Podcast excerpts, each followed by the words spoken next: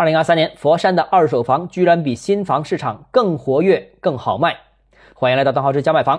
一直以来啊，佛山楼市都属于一手房占绝对市场份额的市场，二手市场从来都是一个补充。因为佛山无论是城市化程度也好，还是商品房发展阶段也好，都处于需要大量盖新房的这样一个阶段，以满足不断增长的各种需求。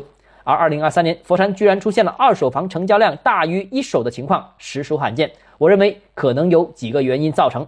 首先，第一个，房地产企业债务问题不断发酵，导致的客户担心保交房这个问题，担心买了房变成烂尾，所以市场更愿意选择确定性更强的二手房。第二呢，就是新房一部分位于远郊，最近两年呢，市场回归居住属性，投资资金撤出之后。郊区强调投资属性的新房成交也是出现大幅的回落，核心城区的二手房基本面向居住型需求，成交量基本保持稳定。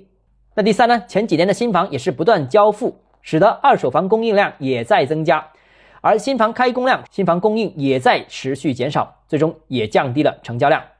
但我个人认为，佛山楼市长期基本面基本没有发生改变，未来房地产市场总量仍然会很大。在这轮房地产调整周期过去之后，新房市场规模仍然会进一步回升。